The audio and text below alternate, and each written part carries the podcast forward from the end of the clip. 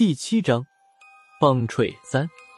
老头子见孙胖子的手缩了回来，对孙胖子背后的半大小子说道：“二愣子，这胖子好像在耍滑头，你替他把钱拿出来。”二愣子答应一声，将手伸进了孙胖子的怀里。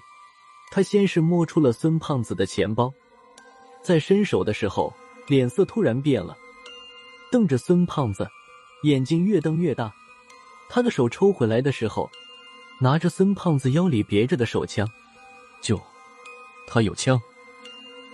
老头子也吓了一跳，刚才他以为孙胖子最多也就藏着一把匕首、水果刀什么的，没想到会在他身上搜出来一把手枪。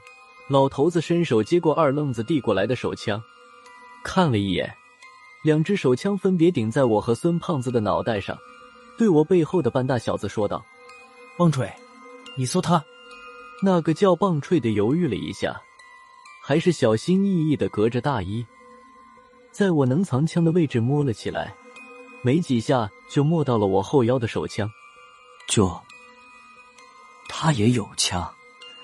说着，他大着胆子掀开我的大衣，我腰间的手枪露了出来。棒槌的胆子不大，这时脸色已经变了，对老头子说道：“就。”他们都有枪，我们还是撤吧。撤个屁！老头子一脚踹在棒槌的腿上。我们也有枪，你把他的枪下了。棒槌颤巍巍的拔出了我的手枪。就现在怎么办？说起来，老头子又踹了他一脚。都说不带你出来干买卖了，净给我添道忙。下次就算你妈再撒泼，我也不带你出来了。再带你出来做买卖，你就是我舅。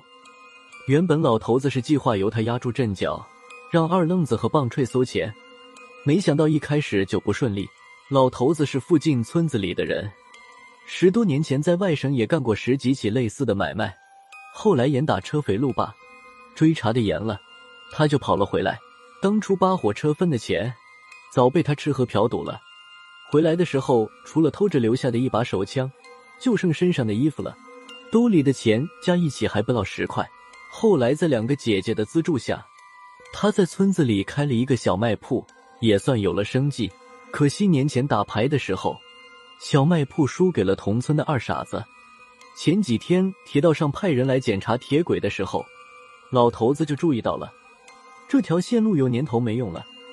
现在过来检修，说明这条线路最近有火车要经过。老头子心里开始活泛了。他借了辆摩托车，沿着这条铁路来回走了几趟，才好了点。又觉得自己身单影孤的，索性叫上了自己的两个外甥过来帮忙。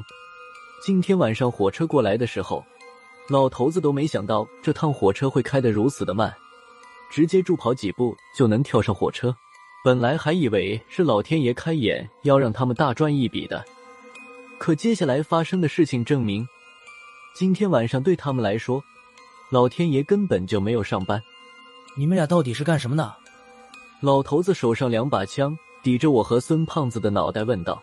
孙胖子回头看着他笑了一下，说道：“咱们是同行，我们俩本来想在前面动手的，不是我说，没想到被你劫了。江湖规矩讲究先来后到，你们看是不是？”孙胖子的话还没有说完，脖梗子就挨了二愣子一巴掌。谁跟你讲先来后到了？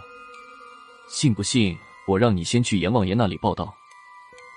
二愣子这话一出口，满车厢里的魂魄同时齐刷刷的抬头看了一眼二愣子。